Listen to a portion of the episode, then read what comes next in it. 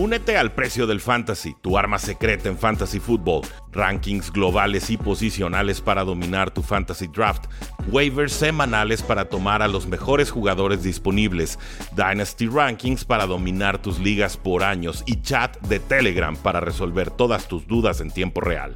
Visita stam.store diagonal precio NFL o da clic al link en este episodio para suscribirte.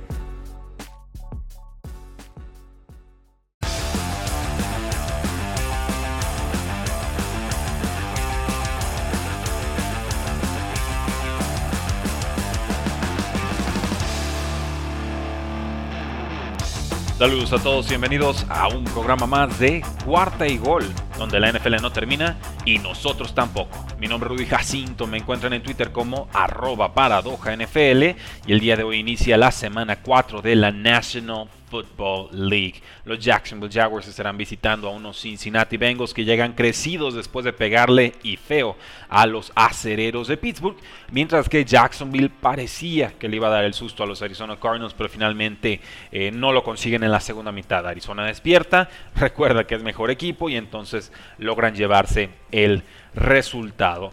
Obviamente Cincinnati es favorito para este encuentro, no debe sorprender a nadie, es favorito Cincinnati y además es local. 7 puntos y medio es el colchón que le están dando en Las Vegas, en las casas de apuesta. Y hay un over-under, puntos combinados esperados de 46 puntos. Les digo de una vez, me parecen pocos puntos. Creo que Cincinnati va en ascenso, creo que Jacksonville todavía no se encuentra ni en ataque ni en defensa. Este juego se puede poner feo. La defensiva de Jacksonville maltrató y mucho a Big Ben, por supuesto, con sus infinitas limitaciones ya por edad, por línea ofensiva, por receptores lastimados, lo que gusten y manden. Pero eh, tampoco es que Jacksonville llegue como una superpotencia ofensiva que, que le pueda mantener el paso a estos Cincinnati Bengals crecidos al ataque, pero también con claros signos de mejora en defensa. ¿Qué lesiones tenemos que monitorear para este partido? Bueno, tenemos algunas. James O'Shaughnessy, el tight de los Jacksonville Jaguars, lesión de tobillo, él está fuera en reserva lesionados. Eh, Robertson Harris, el defensive lineman, lesión de tobillo, también estará fuera para este encuentro. Y del lado de los Cincinnati Bengals hay nombres más destacados. T. Higgins, receptor abierto, el número 2 ahorita de Cincinnati, lesión de hombro, ya lo descartaron para semana 4. Entonces no logra eh, recuperarse, no jugó en semana 3 y obviamente con la semana corta, poco descanso, tampoco llega a la semana 4. Chidovia Woozy, el cornerback, lesión de England, seria duda para el partido. 25% de probabilidad de que aparezca. Suafilo, el guardia, lesión de rodilla, también en seria duda para el partido. Bates tercero, el safety, lesión de cuello, fuera para este encuentro y por supuesto el safety Ricardo Allen en reserva de lesionados con una lesión de mano. Entonces, por lo menos en el papel, las lesiones de Cincinnati son más importantes que las de los Jacksonville Jaguars. Ya si nos metemos a rendimiento ofensivo y defensivo, Pro Football Focus nos marca que Cincinnati es la ofensiva número 18 de esta temporada. Jacksonville está como en la posición número 31. Por otro lado, Cincinnati con su defensiva tiene la posición número 21, mientras que Jacksonville también es sotanero con el puesto número 30. Es decir, Cincinnati, local, con mejor mariscal de campo, por lo menos en estos momentos, Joe Burrow versus Trevor Lawrence, con mejor ofensiva, con mejor defensiva. Creo que todo indica que Cincinnati ganará de forma clara y de forma contundente. Así que denme a los Jacksonville Jaguars para ganar este partido. Y los voy a tomar con toda la línea. ¿eh? Yo me voy con Cincinnati 7 puntos y medio. Entiendo que Cincinnati todavía no es la superpotencia confiable, ¿no? Para poder estar apaleando de forma mayúscula esta clase de equipos. Pero me gusta lo que he visto, creo que llegan eh, confiados, en buen momento, y, sería un verdadero desperdicio realmente que perdieran contra Jacksonville después de haberle ganado de esa manera a los Pittsburgh Steelers. Entonces vamos con Cincinnati, con el Money Line y con el spread. Eh, para el resto de los resultados o picks de esta semana, cuatro y duelos muy, muy interesantes. Eh, voy a ver si podemos juntarnos con Jaime Charrandieta. Él está en horario España y se le complicó la agenda el día de hoy. Entonces vamos guardando esos picks para el día de mañana. Si logramos encontrarlo, conectarlos, les mando sus picks por supuesto y los discutimos aquí en el programa. Si no, pues bueno, haré una previa de partido en solitario. Eh, varias noticias también que hay que estar siguiendo en la National Football League. ¿eh? Hay que estar muy atentos porque especialmente en esta semana van a regresar muchos jugadores de reserva de lesionados. Cuando entras a reserva de lesionados ya al inicio de temporada, eh, tienes que esperar por lo menos tres semanas antes de poder regresar a tu equipo en el roster activo. Con los Baltimore Ravens, Rashad Bateman y Miles Boykin, dos receptores, estarán de regreso con el equipo. Tienen 21 días para ser agregados al roster de 53 jugadores. Bateman, por supuesto, el nombre a seguir. La primera ronda de los Baltimore Ravens, un jugador muy completo que te gana por dentro y por fuera de los números y que estoy seguro tendrá muy pronto bastante química con Lamar Jackson. Entonces creo que será ese pasito hacia adelante que necesita Baltimore en la ofensiva aérea. Miles Boykin es otra cosa. Miles Boykin es un velocista que te ataca sobre todo fuera de los números y en ese tipo de trayectorias eh, Lamar Jackson no, no, es su fuerte, ¿no? Nos ha demostrado que él prefiere todo lo que es en zonas interiores a los números y entonces eh, al no haber química creo que Miles Boykin más bien tendrá que brillar en algún momento con otro equipo cuando se le agote su contrato con los Baltimore Ravens. Con los Colts nos dice Frank Reich, el head coach, que Carson Wentz se encuentra mejor que la semana pasada, aunque le siguen doliendo los pies y por supuesto todavía estará algo limitado de movilidad. ¿Cómo no? Con los dos tobillos lastimados creo que cualquiera de nosotros todavía tendría problemas de movilidad. Así que bueno, 0-3 para Colts. Necesitan que Carson Wentz encuentre fuerza de donde pueda y logre eh, sacar este resultado, porque si no, definitivamente Colts no tendrá absolutamente nada que hacer de cara a una posible postemporada. Con los Jets, bueno, su ofensiva ha sufrido mucho. Zach Wilson sorprendió en pretemporada, pero en temporada regular vimos que la pretemporada importa bastante poco, ¿no? Eh, Elijah Moore, su receptor número 2, el novato en protocolo de conmoción. Esto según John Glennon de Sports Illustrated. El grupo de Jets ha tenido muchas lesiones. El equipo en general, pero la posición de receptor particularmente. Eh, estarían los jugadores Killen Cole, Corey Davis, el receptor número uno, y quizás Jamison Crowder, ojo ahí, lesión de Ingle, eh, informaciones de tres receptores abiertos. Jamison Crowder ha sido importante para el equipo de los Jets en temporadas anteriores, ha sido incluso su receptor número uno desde el slot. Mucho volumen de pase para este ex receptor de los Washington Redskins, sí, así se llamaban, era antes del Washington Football Team, pero ante la ausencia de Elijah Moore y el posible regreso de Jamison Crowder, creo que puede tener un rol importante desde el inicio que regrese a los Jets. Con los Patriotas, bueno, malas noticias. James White, este, pues ya, ya histórico corredor de los Patriotas, ¿no? Que regresó por un año con el equipo. Eh, se perderá el resto de la temporada. Una subluxación de cadera que lo mantendrá fuera por muchas, muchas semanas. Esto significa, por supuesto, que Damon Harris será el corredor número uno de los Patriotas, como ya lo era, pero que se van a abrir también oportunidades para atrapar pases desde el backfield, especialmente pensaría yo, para JJ Taylor. Taylor estuvo inactivo en la semana 1, aparece en semana 2 después del fumble del novato Ramondre Stevenson. Y bueno, creo que Ramondre también tendrá un rol en ascenso, pero que por el momento estaría como running back número 3. Hay un cuarto, Brandon Bolden, él es más de equipos especiales, también ya un histórico los Patriotas. No me gusta para nada cómo corre, me parece eh, con poca decisión, ¿no? con poca eficiencia. Bill Belichick en momentos de su carrera lo ha probado en el backfield casi con exceso de necedad y nunca le he visto algo que diga así, denle más oportunidades. De hecho recuerdo pases que soltó hace como 2002, 2013 contra los Cleveland Browns, que eran como para touchdown de 70 yardas y bueno, se lo tiran a las manos, se le cae, ¿no?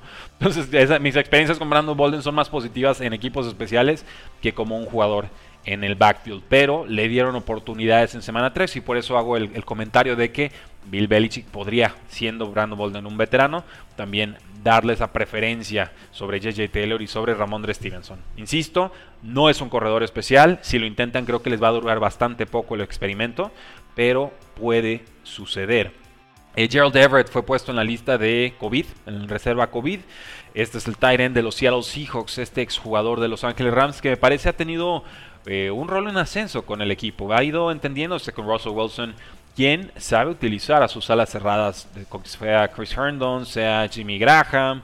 Él es alguien que sabe aprovecharlos, aunque obviamente la mayoría de la ofensiva aérea va con DK Metcalf y también con Tyler Lockett. Entonces hay que monitorear esta situación con Gerald Everett y sobre todo ver si está vacunado Everett o no. Si está vacunado, puede regresar el domingo y nos vamos a enterar a tiempo antes del partido si va a estar o no. Entonces, los que tengan a Gerald Everett, quienes lo tomaron tarde en sus ligas de fantasy fútbol como yo en un par de, ligas de dinero, pues hay que estar muy atentos. Quizás tomar un tight número 2 que nos pueda estar ayudando, posiblemente Pat Fremouth o Farmouth de los Steelers, posiblemente un Jack Doyle de los Colts. Hay nombres así de repente sueltos en, waivers, en agencia libre, quizás tomar dos y ya dependiendo del estatus de Everett, tirar a ese end y tomar algún otro eh, jugador. Entonces extremen precauciones. Si no juega Everett, veremos seguramente a Will Disley como end número uno. En otras noticias, por supuesto, tenemos a Tony Tremble. Nos dicen que este Tyrant novato de las Panteras está brillando y que va a crecer su volumen de juego en esta ofensiva después del trade de Dan Arnold a los Jacksonville Jaguars. Finalmente las Panteras consiguen a CJ Henderson, un jugador eh, tomado en primera ronda por Jaguars hace una temporada, pero que no encajaba para nada con lo que buscaba Urban Meyer y compañía. Así que las Panteras consiguen un refuerzo importante en la posición de cornerback. Aparte mandan, por supuesto, a Dan Arnold.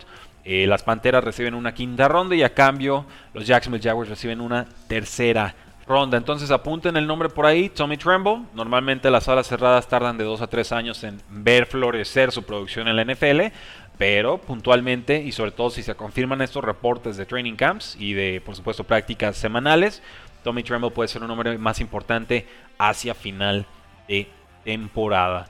Con los Texans nos dicen que ahora sí están abiertos a escuchar trades por Deshaun Watson. Ah, cómo cambian las cosas, ¿verdad?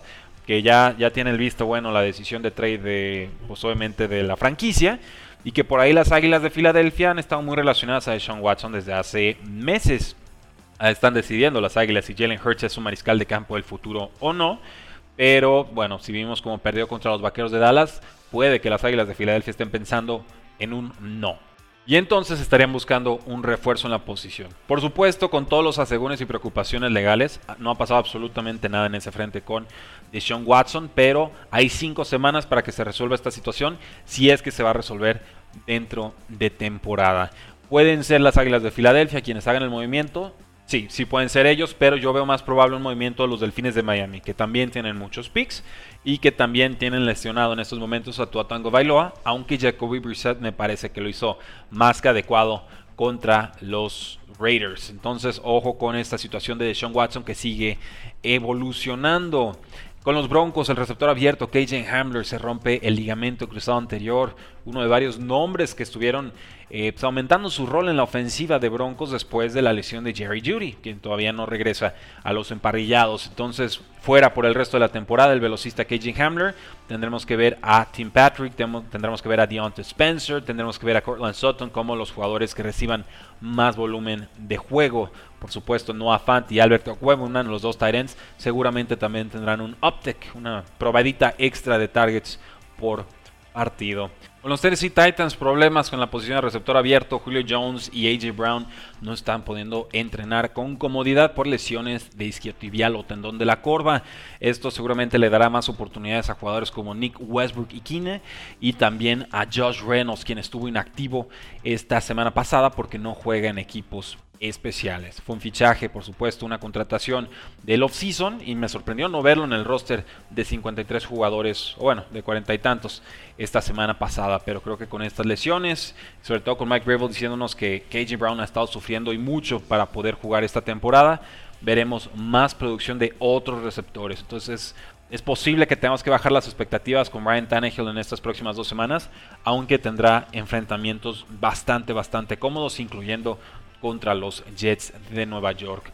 El equipo de Washington está por decidir qué estatus tendrá el receptor abierto Curtis Samuel, ex de Panteras, fichaje estrella del equipo, lesión de Ingle, lo ha tenido fuera hasta el momento, pero ya conoce la ofensiva de Ron Rivera, con quien compartió tiempo en Carolina.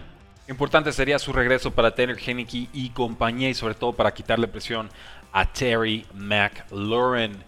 Los Kansas City Chiefs decidieron firmar a Josh Gordon, este jugador espectacular en 2013 que bueno, sale y vuelve y sale y vuelve y sale y vuelve de suspensión con la NFL. Pero pues finalmente sabemos que los Chiefs apuestan mucho por los talentos físicos, ¿no? Jugadores muy dominantes de tamaño alto, con mucha velocidad. Y entonces Josh Gordon creo que a sus 30 años todavía encaja con ese rol entró al equipo de práctica. Dice Andy Reid que va a estar ahí un tiempo en lo que se adapta, en lo que se aclimata al equipo. Pero, ¿por qué no pensar que pueda ser un arma útil para Patrick Mahomes? ¿no? Ya lo ha sido en su momento para Tom Brady, ya lo fue en su momento para Russell Wilson. Pero sería un rol de receptor número 3. No lo veo, por ejemplo, eh, desplazando a Terry Hill porque nadie va a apostar eso.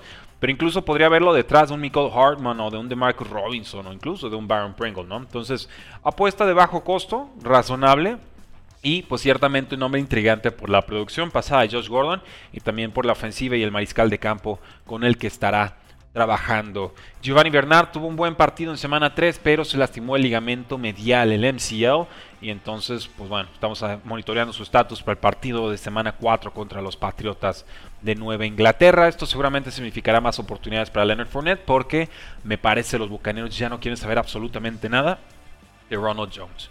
Con los 49ers parece que Brandon Ayuk ya está recuperando oportunidades en la ofensiva. Es obvio que es mejor talento que Trent Sherfield, quien estaba quitándole toques en semana 1 y en semana 2. Pero ya por fin en, semana 3 se impuso la lógica, ¿no? Ayuk 60 snaps, Sherfield solamente 2. Entonces parece que Ayuk llega, se acerca ese valor de pretemporada. Si lo tomaron en Fantasy Football, espero que no lo hayan tirado. Si alguien lo soltó en sus ligas de Fantasy Football, corran por él, tómenlo, va a tener un rol importante en esta ofensiva, aunque Divo Samuel esté jugando mejor y aunque George Kittle tarde que temprano también vaya a explotar para bien. Con los Colts, el running back Marlon Mack y el equipo aceptaron buscar un trade, que no significa que se vaya a dar un trade pronto, pero ciertamente si Marlon Mack está ya completamente sano de su lesión de Aquiles y si no tiene un rol con el equipo de los Colts y si los Colts confían en Jordan Wilkins, quien sería ahora el running back número 3, yo sí creo que tarde que temprano veremos a Marlon Mack cambiar de equipo. ¿Quién podría firmarlo? Pues algún equipo que esté muy golpeado en la posición de, corredor. Digo, no es exactamente un, James White, me queda claro, pero podría llegar a los Patriots de Nueva Inglaterra. Les encanta ir tomando jugadores de, este tipo, ¿no? Jugadores que han tenido algo de producción, medio olvidados por el resto de los equipos de la NFL y de repente llegan con Patriotas y producen. El caso puntual de un Rex Burkhead, el caso puntual de, un LeGarrette Blunt y tantos otros nombres que han desfilado por este equipo, incluso un Dion Lewis, ¿no? que era un jugador olvidado por los Cleveland Browns. Eh, ¿Qué otro equipo pudiera verse favorecido con un Marlon Mack? Pues tendría que hacer inspección. Pero también creo que encajaría en el estilo de juego de las Panteras de Carolina junto a Chava Harvard y Royce Freeman. Entonces, ahí dejo dos nombres. Veremos a qué equipo finalmente termina siendo cambiado. Eh, Philip Lindsay ha sufrido este año con los Houston Texans. Eh, lógico, una línea ofensiva muy mala, pero pues bueno, no se puede confiar en nada en esta ofensiva, ¿no? Con David Mills, con Brandon Cooks, con Mark Ingram, eh, pues vamos, no, hay mucho a qué, a qué aferrarse en esta posición. No le reclamaría demasiado a Philip Lindsay porque creo todos debimos esperar que no fuera a hacer bastante en esta temporada. Entonces, damas y caballeros, ese es el episodio del día de hoy. Empieza la semana 4 con un buen partido de los Jacksonville Jaguars contra los Cincinnati Bengals. Por mi parte, Invitarlos, por supuesto, a que nos sigan en todas nuestras redes sociales, a que nos dejen un buen comentario en Apple Podcast, a que califiquen súper bien este, este episodio y este podcast en donde sea que nos escuchen. Los invito también a participar en el giveaway de este curso de 10 mil pesos que nos está ofreciendo Prentice Golf para que aprendan a jugar, para que no hagan el ridículo con sus amigos en el green. Y este curso lo pueden tomar, por supuesto, en Monterrey, en Ciudad de México y en Guadalajara cuando ustedes gusten y manden. Así que participen, regístrense. Si viven en otro lado y no pueden o no creen que vayan a poder canjearlo, pues gánenlo y regálenlo. Definitivamente será un formidable regalo muy original para nuestros seres queridos. Así que ya lo saben, ahí están los links para que participen en los comentarios de este episodio. De mi parte será todo, damas y caballeros. Disfruten esta semana porque la NFL no termina y nosotros tampoco. Cuarta y gol.